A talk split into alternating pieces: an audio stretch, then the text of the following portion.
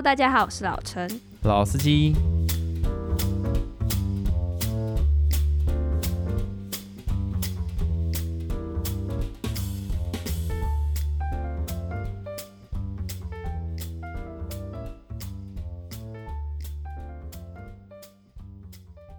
最近正值疫情吗，就是疫情有偏比较严重一点点啊、尤其是桃园，嘿，那我们又是桃园人，就算是有一点被歧视吗？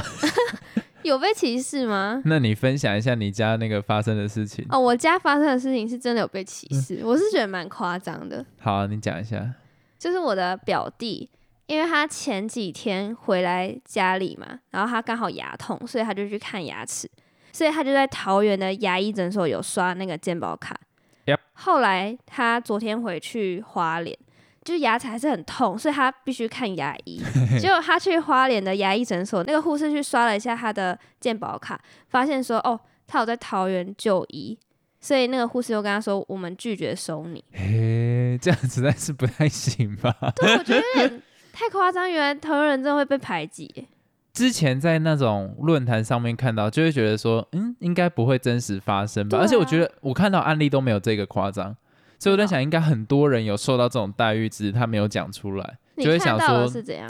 我看到就会就是说什么啊，你今天不要来上班，你就远距工作。这个合理啊？没有，我觉得还不太算合理哦，因为你如果照着中央疫情指挥中心的话，他现在还没到这个阶段呢、而且我是觉得有到这么严重吗？诶，我觉得严重不严重不是重点，重点是不应该无谓的恐惧，或者是现在哦就超前部署。我觉得有已经有一种，因为大家会怕啊，想说太真实，案例这么多个，所以大家难免会有那种像你说的超前部署。但我觉得不行啦，也不是说不行啦，就是两边要能认知均等，就是说啊，桃园人自己也意识到这样子，然后你公司也这样，但我还是会觉得，就是说已经有一种。这样就不要来工作，或者是你就这样就远距，我觉得有一种不太舒服的感觉啦。哈，可是我就觉得可以，因为他没有说哦，你辞职或是干嘛的。当然啦、你如果这样把他辞退，你就等着被告吧。但是牙医说哦，我拒绝收，这我就觉得有点太夸张了。反正我觉得那个比例上面是不对的啦，哦，而且很多人在讨论什么封城什么之类的。我要讲一个冷笑话，在新竹。好了，对不起，就是我会觉得封城这个东西，台湾就这么小，你到底在封杀小？而且很多你知道，现在有很多不管是。反正就是他们立院在开会吧，然后有一个桃园的立法委员，然后去那一边，然后就他们就跟他讲说，哎、你是桃园人呢，你干嘛来开会？你应该自己在家休息啊，就讲这种，我觉得真的很歧视。然后开始一些，我记得是金门还是马祖吗？还是澎湖？呃应该是澎湖啦。然后还有什么云林什么东西，就在讲说啊，不要去桃园出什么公差什么，或是公务什么之类的。我就想说，现在这个时机点有到这个样子吗？你对啊，有这么夸张吗？有这么夸，真的是有这么夸张，有必要吗？然后我心里就想说，哎呦，也不会到不舒服啦，反正我不知道，因为有一种我明明是桃园人，可是我好像比他们还要更不怕那种感觉。你这样讲，别人会感觉很怕，好吗？为什么？我觉得反正他们比较怕、欸。而且等一下，你没有资格讲这句话，你就是身处在疫区的人，你知我道吗？我身处在那个蛋黄区，什么市场？那个那个叫做什么市场？南门啊，还有什么黄昏市场啊，嘿，反正都在我家附近。然后你还没有很紧张，你就知道为什么别人这么紧张，为什么？就是因为你们都没有很紧张，还给我正常不生活。是而且其实我们南桃园的很衰欸、为什么？就是你知道北桃园的问题出在北桃园，那其实我们也应该要做一个切割，就想说不关我们的事情。你没办法切割，你知道中立就是桃园人吗？没有，我是平镇，就在更南部一点。凭证一样也是桃园人，反正我会觉得说，做切割哦。我我觉得台湾就这么小，大家就一起努力，就是抗议嘛，没有没有必要就是哦，现在在分这个，而且如果你真的要分这个，你看这一次他五千个名单里面，嗯，就是要居家健康检查吗？还是什么东西的？就是那些也都扩出去了，你也真的有办法什么封住桃园，那没有意义嘛？好，算了，不要而且讲。到这，我会害我联想到之前我不是跟你说，有没有一种情况是严重到像是失速列车这样？你就说桃园不停，他们之前有在讨论啊，就什么列车不要在桃园停。我想说，Come on，我开车就开出去了。我我想象中是也是一台列车经过，然后桃园人全部都爬上那个列车，不会，没有，神经病。啊！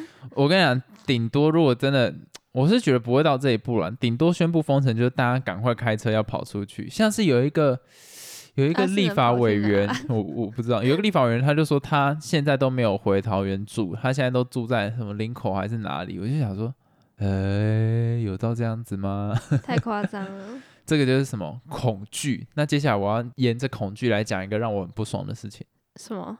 最近有一个房地产广告，然后你知道近几年来啦，就是年轻人其实都算是买不起房嘛，嗯，也不能说搞搞少数了，我们自己不努力啦，但是大部分年轻人应该就是买不起房的状况，因为薪资所得比跟房价就是远远完全不搭嘎，完全买不起这个样子。然后呢，我最近就看到一个广告，我整个火起来，你知道吗？它是下广告在 Facebook，嗯。然后我就不讲说它的名字叫做什么，然后那一个房地产的名字啊，就是用谐音梗，一个名人的名字，有金。好，我就不继续讲了，什么金？到时候你再把它删掉。它广告的内容呢，就是他那个镜头拍一对爸妈。然后他就跟那个爸妈讲说：“为什么你会选择这个时候来自产呢？啊，你嗯听清楚哦，自产。所以，然后只有那个爸妈就跟他讲说：“哦，其实我们都很清楚，现在年轻人呐、是买不起房子的。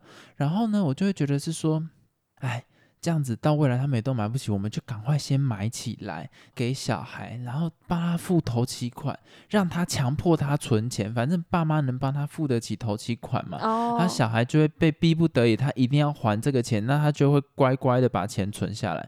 我想说，这他妈是什么广告？你的 怎么会用恐惧行销呢？它里面透露出两点：第一个，年轻人买不起房，嗯所以他爸妈提早自产，而且他的那个爸妈的背景，他们说是营造业，哦，就我会觉得是说，他妈？你怎么会这么玩的这么低端的行销手法？但我觉得对于老人家来讲，还是真的有用哦。因为他们也会怕啊。没有，他那个广告呈现出来，并不是他在怕，他们讲的时候是有一点洋洋自喜，觉得说我有办法帮小孩自残的那一种脸。小孩有想要，他就是强迫啊，他根本没有在管他小孩要不要。然后我想说，你这个好意思拍成广告？嗯，我看了整个超不爽。是还蛮奇葩的，有一点一直在恶性循环的那种感觉，对啊，啊，我就会觉得说，哎呀，我不知道了，我看到就浑身不舒一肚子服。火大。真的是一肚子火大。好，我刚刚只是想要把我抱怨的东西讲完了，接下来我要进入这一集我真的想讨论的东西，就是最近有一个议题，你应该不太知道，就是老高他在他的频道上面谈论尼采这个哦、我看哲学家，到这个事情，但是我没有点开来看，因为我没有兴趣。然后呢，老高嘛，其实我现在这样讲有点不太对，但是有一定读过书的，或者是有一定阅读量的，其实你会知道他讲的东西很多都是瞎鸡巴乱讲。哦，他厉害的点在于说，他有办法把一些感觉像是都市传说或者是拜官野史的东西，经由他的嘴巴把它连的像是有逻辑，嗯，但是他个别拉出来看，其实那些东西都是有问题的，资料来源也不一定是正确的。可是他就是有能力把它串在一起，哦，所以他就是一盘错的东西，但他最后炒出来，哎我还 OK，听得下去。所以在我前期啊，其实我一开始有听老高就是讲，我都当做讲故事，因为当背景放嘛，有点类似 podcast 的感觉。嗯可是其实到后期我就没有那么常看，但我也不是说不喜欢它，单纯就是一集太长了，我听不完。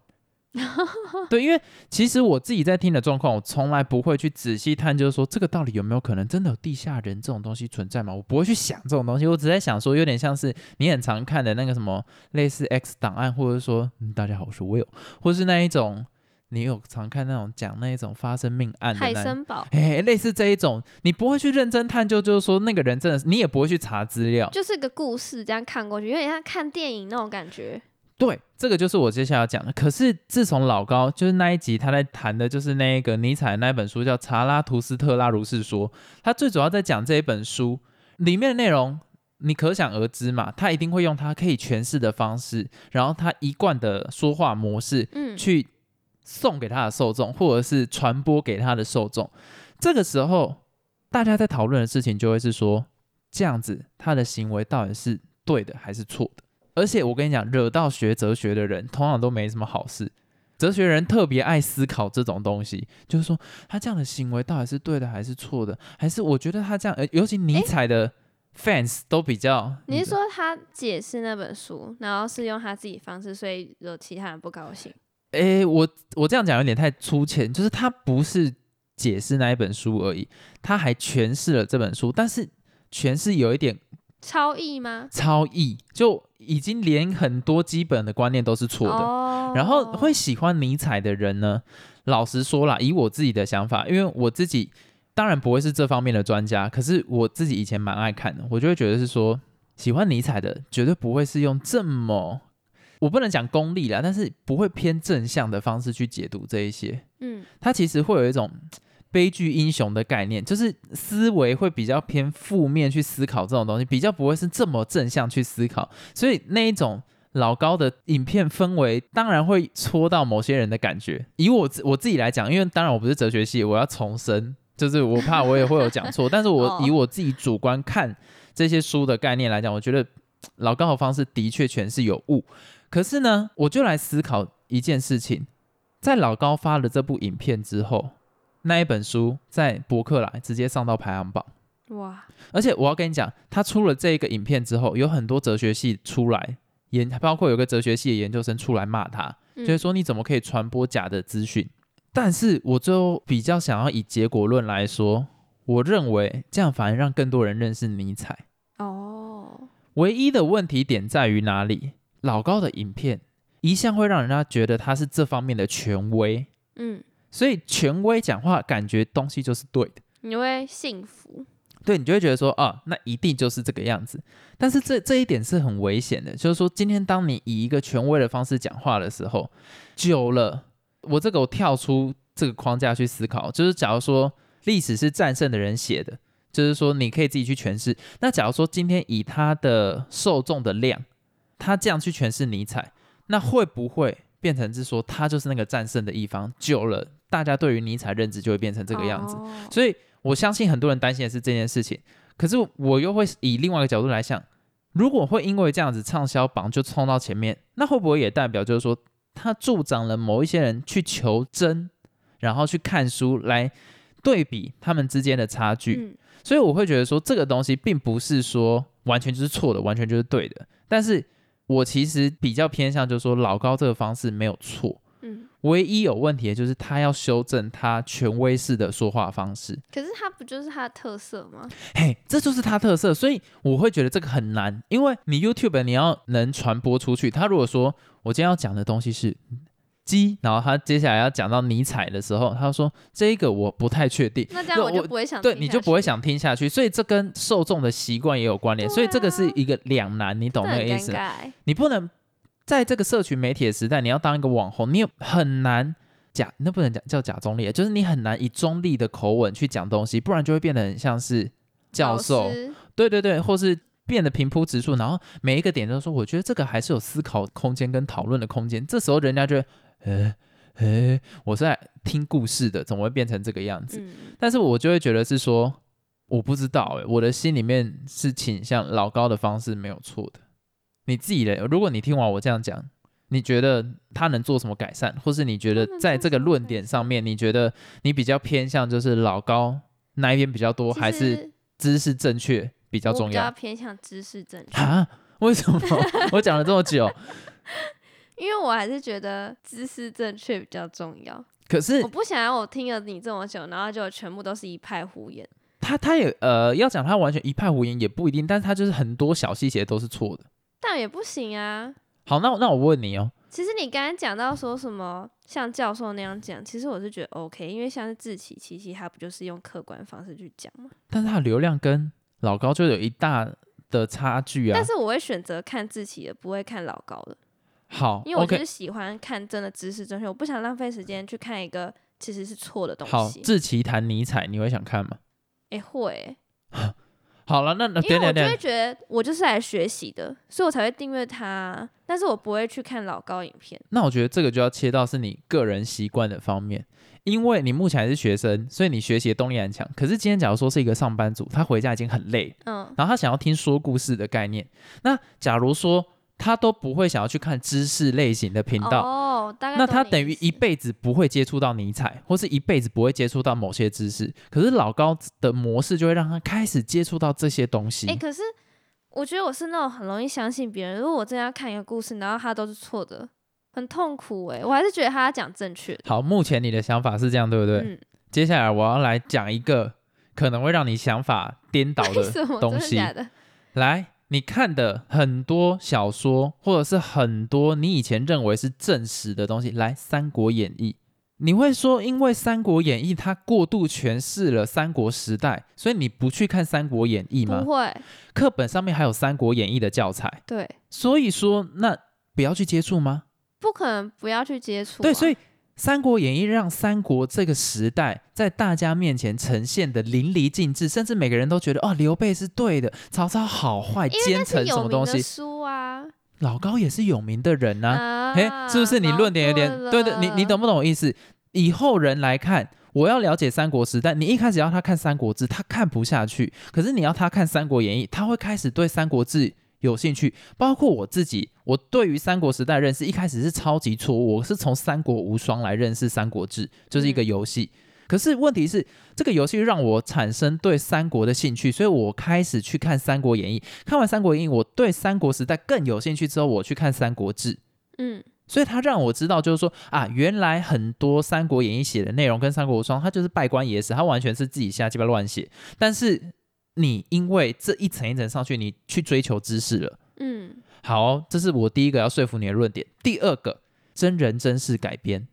什么意思？你看了很多电影都写真人真事改编，那它的内容会不会加有天助？它的内容会不会狗血化？但是你是来来讲陌生的孩子，你是不是认识了这个事件？然后你回去再去看那个什么海森堡讲这件事情，然后你再回去，可能因为你有兴趣，你就查了一点资料，所以你对当初那个事件有更深的研究，跟嗯更深的探讨。然后还有那个类似 O.J. Simpson 这个案件，也会让你就是说，哎，当初的样子是不是这个样子？所以这些东西真人真事改编，它的方式也当然会是以最大传播的速率来思考。我大概懂你的意思，因为我刚才以为你是说老高的影片是他完全没有查证，然后真的讲错。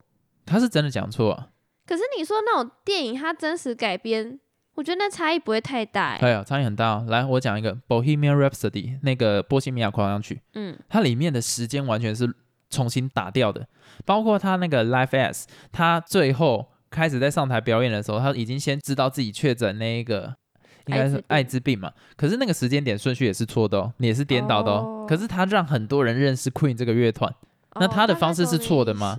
不是，而且他把 他把那个那那个叫做什么？我忽然忘记了，Freddie Mercury，他把他形塑成一个相对没那么坏的人，但是嗯他当初就是一个蛮自我的一个角色。可是，在电影里面你不会这样觉得，你只会觉得他是一个为了梦想而牺牲的人。所以，来，你这样子会觉得这部电影不应该存在，或者是说他的管道就是错误的吗？会不会是因为那个电影它前面会写说真人真事改编，但是你就知道哦，他是有改编过，那你就会去查证他原始的故事。但是老高影片他不会前面说他有改编呢、不一定每部电影《波西米亚狂想曲》它前面没有写啊。是哦，哎，好，这是我第二个要说服你的的地。方。第三个，你小时候一定有看过传记。嗯，来，我小时候我印象最深刻的就是诺贝尔，诺贝尔就是诺贝尔奖的那个诺贝尔。嗯，然后我就看到什么黄色炸药，以以前那种小时候都有那种小小传记，然后在激励小朋友那一种。然后我就看我我印象最深刻是诺贝尔跟莱特兄弟还有爱迪生。嗯来，诺贝尔它里面就是把它完全，我觉得诺贝尔写的还比较符合真实的状况，但我后来长大发现，他其实很多写的都是瞎鸡巴乱写，就他把它过度美化成小朋友能看的。可是你看，他让我对诺贝尔这个人有印象，所以我就知道诺贝尔奖是从诺贝尔这样过来的。嗯好，接下来莱特兄弟，然后莱特兄弟呢，他其实那个时候讲难听一点了，他有一点类似商标蟑螂，人家有可能要出什么东西，他就先去注册。可是，在书里面写的，他们是为了理想，然后伟大付出，所以他他们做出第一艘飞机。嗯嗯，可是这跟这有点像这跟史是实有出入啊！写那种什么孔子孟子一样。哎，对对对对对，好，我再来讲第三个，爱迪生。爱迪生，你在你小时候印象，你一定觉得他是一个哇靠，brilliant 天才什么之类。后来爱迪生也被很多人证实说，他其实也是类似商标蟑螂，就是他都先去注册什么东西的，然后他还去害特斯拉。所以这个东西就是说，你的那些小时候传记写的也都是错的，可是你对这些人都有印象，那你会觉得说这些东西就一定不好吗？不会，你要求知识百分之百的正确，那它的传播速度就一定会变慢。所以自奇七七为什么要做懒人包？因为懒人包能让人最短时间内可以去了解这个资讯，但懒人包会不会缺少很多资讯？也一定会嘛。所以最终我们要去探讨的东西就是说，我觉得不能是两面式的那种。等一下，我知道我要讲什么，因为你刚才说那些什么伟人传记之类，它是一开始原本有个故事，但是后面。一直更新，一直更新，发现之前讲的是错的，但 OK。但是老高那个他是一开始就错，那如果他后面有做更新错误的资讯，那我觉得 OK。没有啊，那本书没有做更新呢。不是那本书有没有做更新，是后面有人推翻，那 OK 啊。那老高现在也有人出来推翻他，那还 OK 啊。你懂我意思吗？小时候那些传记都乱写啊。我不知道怎么讲哎，就是。嗯，哦，我跟你讲，你你现在一定是想说后来人补资料，然后显示不是那个样子，对不对？嗯，没有，那时候那些给小朋友看的传记的时候，他们出来的时候就已经有正确资讯了。嗯，是他们刻意选择这样写的。只会这样刻意选择？因为小朋友才看得下去啊。如果我在里面写说爱迪生虽然发明很重要，然后他是一个很伟大人，但是他同时也是一个商标蟑螂，你觉得你爸妈会买这本书给你看吗？不会嘛。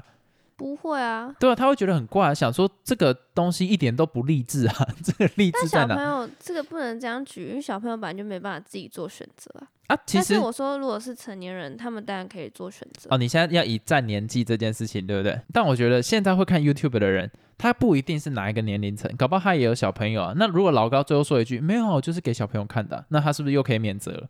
什么意思？我不太理解。你刚刚在讲说那些童书是给小朋友看的嘛？因为励志书嘛。可是问题，成人也可以看嘛？当然可以啊，可以吗？啊，那老高如果最后说没有，是给小朋友看，那他如果长大他要自己去求证，他也可以自己去求证啊。嗯，那是不是老高的立场又没有错？对啊，但是别人就会觉得他逃避责任了。我觉得你有点知识正确论有点太严重。不是，我就觉得要知识正确啊。如果你叫我现在去选择，我哪会去选择那些错的书，还是会去选择对的。好，那对的书就是你现在要直接去把那个查拉图斯特拉如是说，你直接把它翻完，跟老高的影片大概了解，你会选择哪一个？我现在就给你这两个选项，然后给你一天的时间去钻研，你会选择哪一个方式？当然是对的。先不管你知不知道它是对还是错。就是它就是一个途径，它就是二择一，让你认识尼采。你会选择看影片还是看书？如果是以我个人的兴趣，我当然选择看影片，因为我不喜欢看书。那就对了嘛。所以我在讲说，一个要让要要让大家更认识一个人，本来就是要以故事的模式去呈现，而而不是说你完全要求知识正确的话，是要求知识正确啊。可是还是坚持要知识正确啊。那很多东西都出不来，你知道吗？因为这个世界上面很多的内容，很多共同的意识都是建立在虚构上面。当然啊，对，所以你一个社会要运作，你完全求真是非常痛苦的一件事情。所以你认为说人都应该要求真，嗯，好，那没关系，我觉得你的立场也是合理。但其实我想要表达的东西就是，我是比较偏向老高那个部分。然后我最后想要讲一句话，其实我们这些以上的讨论呢，我只是想要呈现。不同的观点，因为我知道你一定会是跟我相反的观点。为什么？就是你蛮固执的嘛。然后为什么我家算固执？其实我我我的那个想法我很难解释，还是你可以帮我解释一下？没有，你就觉得要看就一次看正确的东西啊。但是我的立场跟你刚好颠倒。我的立场认为是说，今天一个很深色的内容，一定要有一个简单的入门，让你感兴趣，然后你才会去求真。所以，我们刚好想法是颠倒。我知道为什么，因为我是一个不太会去求证人，所以我希望第一手资料就是对的。哦，我因为我很常怀疑，就是对啊，这是个性问题。任何人只要跟我讲什么话，我就会怀疑，然后我会去查。所以，接下来我想要提供给大家，就是说，我们现在不要去把责任归咎到老高身上，或是归咎到任何人身上。其实，在这个时代，已经有网络了。你看，我们以前是书面的时候，还在看书的时候，你要查证其实非常的困难，你可能要到图书馆去翻书或什么东西。但现在是网络时代了，你要查证是多么容易的一件事情。那如果今天你在网络上接收到任何资讯，请第一手都认为是有错误的，嗯，因为经由别的管道出来，或是经过任何人讲，或是影片呈现，一定都是一个转译的过程，转译的过程一定会有错误嘛。或者是缺失的地方，那今天你身处在网络时代，你已经有好处了，你就是你要查资料非常容易。那每一个人拜托，假如说你听完很有兴趣，第一件事情就是去查资料。那如果你听完觉得干干关我屁事，那你也不用去管，你懂我意思吗？哦我觉得你讲的很好，哎，我也这么觉得。哎，我以前从来没有想过要去查证，哎，我听完我就觉得哦是对的。你现在讲嗯完，我突然有一种当头棒喝的感觉。那有没有把你打昏？就是我会觉得说查证一定是第一个步骤最需要做的事，情哎、。我从来从来没有怀疑过人家讲的是错的，我都觉得是对的。没有啊，这个世界上大部分资讯都是错的啊。哈，所以一定要去查证，查证之后呢，那个资讯才会是真的是你的，而不会是别人传输给你。像以前，其实我这个个性从最早开始，老师在教课的时候，我就是这个样子。嗯老师在讲的东西，我都觉得他不一定讲的东西是我对的，我觉得他都讲的都是对的。我不可能，我觉得他一定有讲错的地方，所以我对老师都不是百分之百信任。哦，啊，我觉得这个东西在网络时代特别的重要，毕竟我讲难听点，网红也是要生存嘛，你不能要求网红讲的东西百分之百正确，那、你又不会看演算法，也不会推，所以他一定只有这种方式去宣传。你我问你，嗯，这就延伸到嘎老师的那个，哎、干嘛？你觉得他这样可以吗？你之前不是说他，他这样不对，对不对？哎、好，我跟你讲为什么好不好？为什么？高老师有收费，哦，他而且他收的费用是比业界平均高非常多。可是 YouTube 不是也会有收钱吗？可是它是广告费啊，它没有要你自己掏钱出来。当然会，员啊之类的啊。那会员另外讨论，因为他那部影片不是给会员看而已，他是给所有人看，所以等于是免费，他不是放在会员专区。哦，对，所以我觉得这个立足点，但是你看这个一样可以讨论，就是说那时间就是金钱，我花了这个时间，我就要得到对的内容，你也可以这样讲。但是以我自己的立场来讲了，甘老师的状况是完全不一样，因为他透过这个管道去收学生，所以你有收学生，你自然会有被讨论的空间，说你的教育模式到底对不对？嗯，啊，老实讲了，他收费贵到这么夸张了，然后教出来内容是这个样子，那被批都是正常。那出书呢？有些 YouTuber 不是会出书吗？你看哪个 YouTuber 出书，他在说什么完全正确的冷知识？他们一定，我跟你讲，大部分 YouTuber 出书后，在教的东西一定是资料收集加转译。嗯，老高所以也不一定是老高有的。没有出书我不知道，但是像是啾啾写嘛，他不是有在讲那个冷知识嘛？嗯，那他就有出书讲说他怎么去转译这个东西，他有在哈号上面开课，所以重点是就是要查证啊。就是要查证啊，不管什么样东西，但是有兴趣的在查证，没兴趣的，反正我相信你在看影片的时候就把它关掉了，所以也不会影响到你。对，好，那我们这一集就到这边结束，好，拜拜。再见。